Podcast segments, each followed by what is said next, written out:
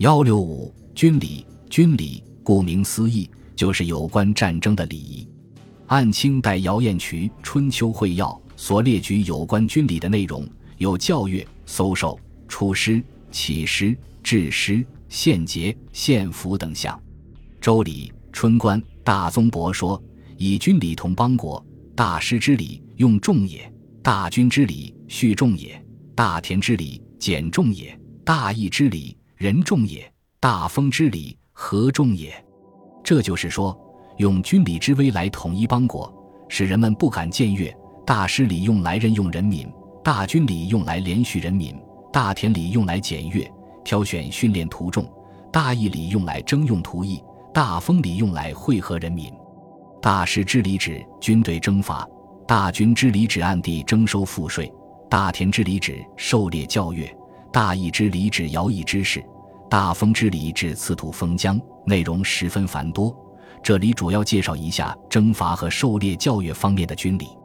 军队征战之礼主要包括出师前的祭祀、誓师、军中行赏、凯旋归来的献节、献俘、论功行赏等礼仪。军队出征前，首先要进行一系列的祭祀活动，这些活动有祭祀天神上帝、祭祀社神。告祭弥庙以及骂祭军神等，祈求神灵在战争中给予保佑帮助。祭祀之后，便举行誓师典礼，其目的意义无非是强调自己一方所进行的战争是正义的，揭露敌方的罪行，以便引起同仇敌忾，动之以情，晓之以理。誓师实际上就是战前动员会，如《尚书》中干氏、汤氏、穆氏。就记载的是这种誓师典礼上的誓师之词。军队在交战中的行赏十分严明，书干事偏位用命赏于祖，服用命禄于社，强调军队士兵要完全听从命令，听从命令的将会在宗庙加官受爵禄，不听从命令的将会在射神之前受刑杀戮。将士在战争中除了听从战斗号令外，还有一般性的军法纪律。这与军民关系有关，是为了取得敌方百姓民众对己方军队的支持而制定出来的。例如，司马法就规定，将士进入敌国之后，无报神奇，无行田猎，无回土工，无伐强屋，无伐树木，无取禾黍器械，见其受诱，奉归无伤。虽遇壮者，不教误敌。敌若伤之，医要归之。军队获胜归来。要高奏凯歌凯乐，谓之凯旋。凯旋归来之后，要到太庙、太社去向天地祖先神祇报告战斗的胜利，并献上战斗的获利品和俘虏，这叫献节献俘。献节献俘一般是所俘获的车马戈盾矛弓矢符甲胄和战俘，另外有国，这是作战时将自己所杀死的敌方将士的左耳割下。献节时交上作为济公求赏之实证，献节献俘之后，国君要论功行赏，宴享功臣，这叫引制之礼。论功行赏时，有的加封土地，有的赐爵册勋，有的赏赐仪器、仪仗、车辆、宝玉等。如小于鼎明中周王见于率军胜利归来，则以酒宴为余庆功，并赐给于公史干戈甲胄等物品。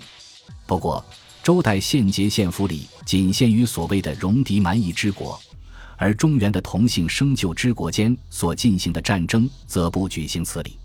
若行献俘礼，在这些国家之间，则被以非礼看待。先秦时没有专门的军事训练，军事训练是在田猎活动中进行，故《周礼》《春官》《大宗伯》把大田之礼列于军礼之中是完全有道理的，《礼记》。王志说：“天子诸侯无事，则遂三田：一为干斗，二为宾客，三为充军之袍。无事而不田，曰不敬；田不以礼，曰报天物。天子不合为，诸侯不掩群。”这里有几点应加以说明。王志说：“天子诸侯一年有三次田猎，但一般为周代一年有四次田猎，即春搜、夏苗、秋显、冬狩。”王志为田猎目的一为干斗，即宗庙祭祀；二为烟享宾客；三为充军之袍以待来用。但实际上，田猎还有最主要的一个目的作用，这就是田猎时兴师动众、驱车赶马、砍杀射御，不仅仅是为了田猎，而是为了军事训练。特别是春夏秋的田猎，限制极多，目的不在于猎取野兽，而在于训练民众拣选士卒。实际上，田猎不仅有军事训练的作用，而且还有军事检阅的性质。《周礼·春官·大宗伯》所说“大田之礼，简重也”，正好指明了这一点。本集播放完毕，感谢您的收听，喜欢请订阅加关注，主页有更多精彩内容。